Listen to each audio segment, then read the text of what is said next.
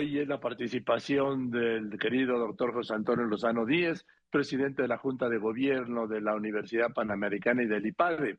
Ya sabe, el doctor Lozano siempre es un bálsamo. Adelante, José Antonio. Querido Joaquín, ¿cómo has estado? Igualmente, muchos saludos a ti y a todo el auditorio.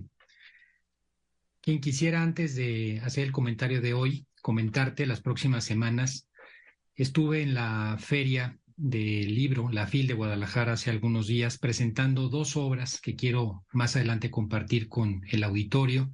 La primera de un gran amigo cuyo título lo dice todo, ¿de qué se trata la vida? Un libro por demás interesante de una experiencia personal y otro de Trixia Valle, que se ha encargado desde hace mucho tiempo de hablar y defender a los niños que han sufrido de bullying sobre la paz efectiva en las escuelas temas muy relevantes que aprovecharé para comentar en próximas ocasiones. Hoy, de manera muy particular, Joaquín, quiero hacer una reflexión contigo y con el auditorio. ¿Te has dado cuenta, Joaquín, o recuerdas aquella película de finales de los años 90 que fue una trilogía? Se llamó Matrix, de Matrix, una película que significaba una persona llamada Neo que vivía en una realidad una realidad que él percibía, al igual que todos los demás, y que no era la verdadera realidad. Despierta de repente y se da cuenta que todo el mundo que él está viviendo es una realidad creada por máquinas y que la realidad, la verdadera realidad, no es el mundo que él ve, los edificios que él ve, las personas que él ve. Bueno, pues hoy, Joaquín, estamos empezando a asistir a algo muy parecido a ese Matrix en el mundo. Hoy, el número de horas en pantalla, los aparatos que utilizamos tantas horas al día, están cambiando en ese sentido nuestro modo de ver la realidad, nuestra percepción de la realidad. Michel Desmourguet, director del Centro Nacional de Medicina en París, en Francia, dice que de los 2 a los 18 años, antes de la pandemia, y esto lo quiero aclarar, un niño, un joven, pasa 30 años escolares, el equivalente a 30 años escolares frente a una pantalla, de los 2 a los 18 años. Esto nos da una idea de que gran parte ya de la realidad que percibimos es precisamente a través de las pantallas. Ahora estamos yendo a una realidad todavía mucho más inmersiva. Algunos la llaman ya el metaverso. La idea de que podemos tener una realidad aumentada, una realidad eh, virtual, inmersiva, de manera que prácticamente confundimos lo que pasa en la realidad con el mundo digital. En el metaverso hay cosas que hoy nos pueden parecer verdaderamente como del futuro, como cosas que no nos podríamos imaginar, pero que ya estamos tocando y están a la vuelta de la esquina. Hace algunos días estaba yo en una conferencia con una persona experta en temas de tecnología, era un auditorio grande, y preguntaba a esta persona, ¿Quién de ustedes en el auditorio ha comprado algo que no existe? la pregunta parece hasta un poco fuera del sentido común. ¿Algo que no existe? ¿Es posible que alguien compre algo que no existe? Pues una persona levantó la mano en el auditorio. Seguida cuenta, este personaje dijo, bueno, pues en cinco años quiero decirles que prácticamente todo el auditorio habrá comprado cosas que no existen. Llamó muchísimo la atención. Y explicaba él, hoy mismo muchas de las aplicaciones, por ejemplo, la convivencia de muchos que está empezando a hacer a través de avatars en el metaverso. Al avatar le tienes que comprar ropa, le tienes que comprar zapatos, lo tienes que arreglar para poder estar en una reunión. Y eso que nos puede parecer lejano es hoy ya una realidad con los videojuegos. Hoy los jóvenes y no tan jóvenes Resulta que en México es el país de América Latina, por cierto, donde se juegan más videojuegos las personas adultas. A los muñequitos que aparecen, los personajes del videojuego, pues hay que comprarles cosas, cosas por las que se paga dinero real, pero que finalmente están ahí en la pantalla. Estamos llegando, Joaquín, en ese sentido, a esta idea de un universo paralelo. La palabra o el concepto metaverso se toma de una novela una novela que fue famosa en 1992 que se llamó Snow Crash de Neil Stephenson. y en esa novela explica de alguna manera esta idea de un universo paralelo al nuestro. Hoy, Joaquín, esta circunstancia de ese universo paralelo ya no solamente no es lejana, es una realidad. La confusión, la ruptura de lo que se llama el umbral entre la realidad y lo que ocurre en el, en el universo, en el mundo digital, afecta ya hoy a una de cada dos personas en el planeta. Hoy por hoy, en distintas encuestas, si uno le pregunta, por ejemplo, hoy a un joven, oye, ¿viste a este amigo? Te va a contestar, sí, sí lo vi. ¿Y de qué hablaron? Y te va a decir perfectamente de qué hablaron. Los problemas empiezan cuando uno le pregunta, oye, ¿y qué día lo viste? Y entonces ya no recuerda si fue el miércoles, si fue el viernes. Oye, y esto es lo más grave, ¿y dónde lo viste? Y no te sabe decir ya exactamente si lo vio a través de un comentario en Instagram, si se mandaron un WhatsApp eh, o simplemente se vieron presencialmente. Ya no hay una distinción, ya, ya no hay un recuerdo.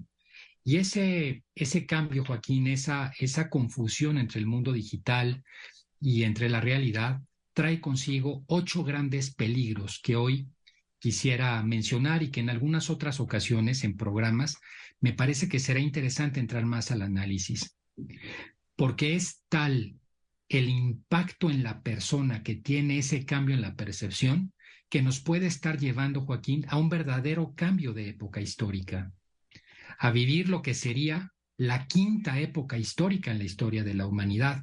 Si recordamos, en grandes tomos, la historia de la humanidad inició en la prehistoria, continuó con la edad antigua o antigüedad, continuó con la Edad Media, que fue la tercera época, la cuarta, la modernidad en la que seguimos todavía, y ahora parecería que cambiamos de época histórica. Porque cambiamos de época histórica no porque haya más tecnología, no porque cambien las cosas externas, sino por el impacto en las personas, cómo cambiamos las personas y cómo vemos el mundo distinto, y eso es lo que está ocurriendo. Por eso quiero mencionar estos ocho grandes temas que tenemos que cuidar nosotros en lo personal, en nuestra vida, y cuidarlos mucho también con nuestros hijos y las personas que conocemos, sobre todo las más jóvenes.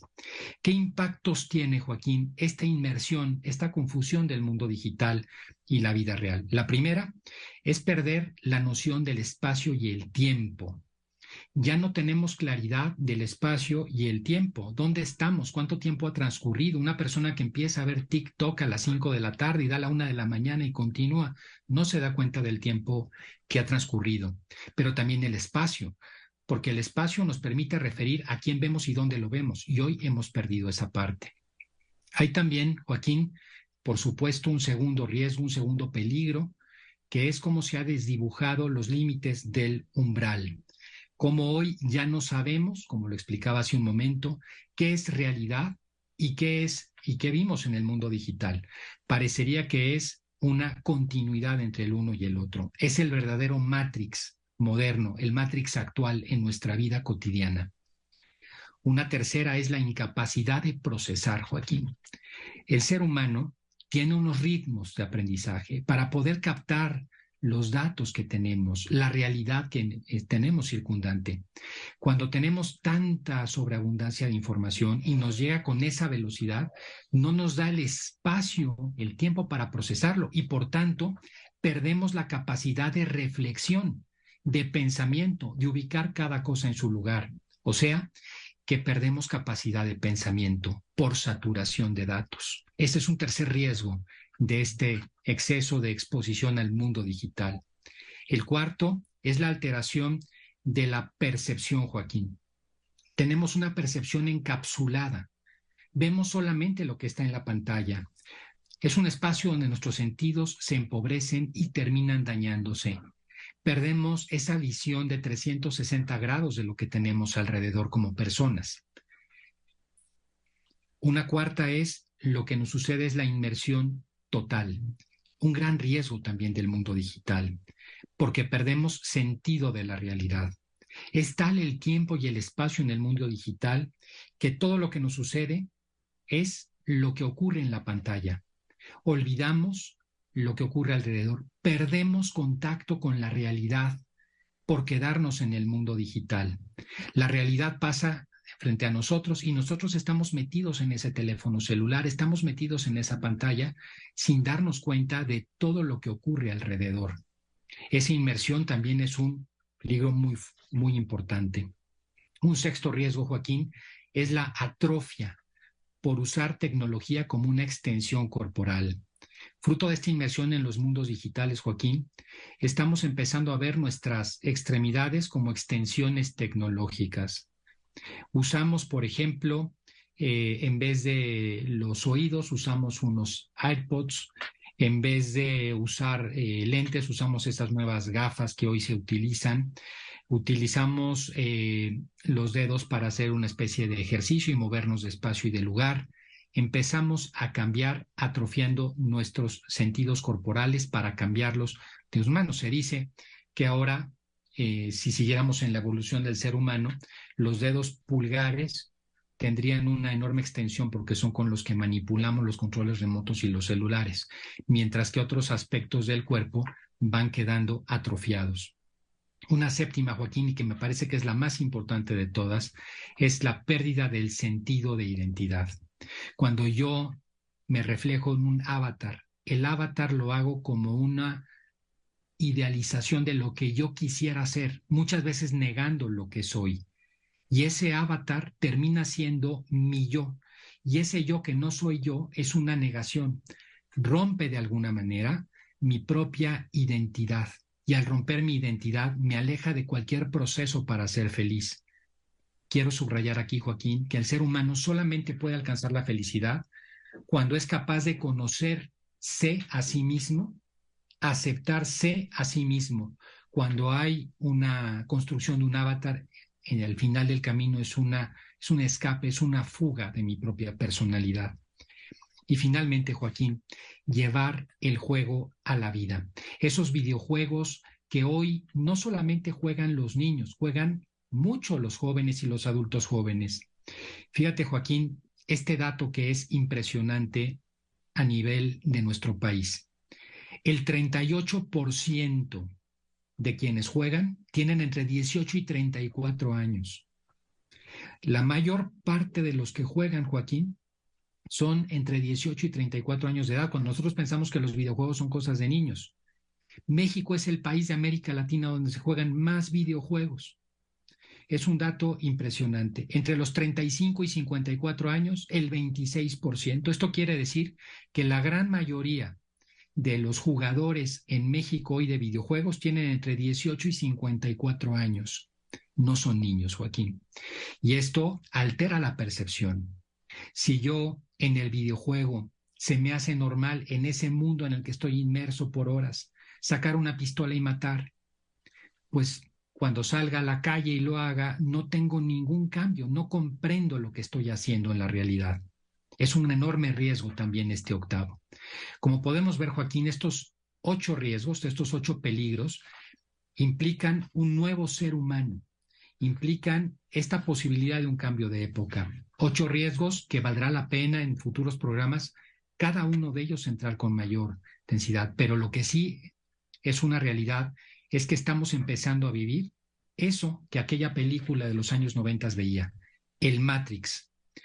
Y para poder salir del Matrix, Joaquín, tenemos que redescubrir la realidad. La realidad que es mucho más grande, mucho más profunda de lo que nosotros podemos imaginar.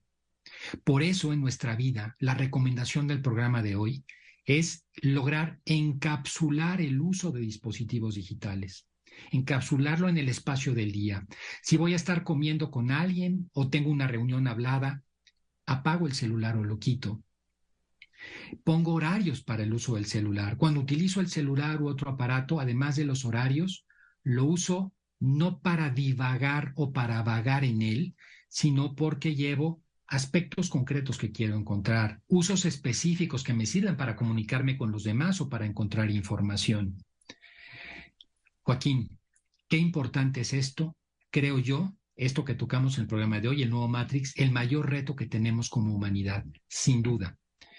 Me quedo con una frase de Vicente Blasco Ibáñez hablando sobre todo de cómo el mundo digital a veces se separa de la realidad y lo construimos nosotros. El hombre acepta como lógico y razonable, decía Blasco Ibáñez, todo lo que conviene a su egoísmo, colocándolo por encima de la realidad. Joaquín, eso es lo que nos pasa en el mundo digital. Cuando nos colocamos por encima de la realidad y la negamos, estamos destinados, sin duda, a no alcanzar una vida lograda. Uno de los mayores retos, sin duda, de el mundo actual, Joaquín. Hasta aquí mi comentario de hoy. Como siempre, querido Joaquín, un gusto y la oportunidad de estar aquí en tu espacio, mandándote un fuerte abrazo a ti y a todo el auditorio.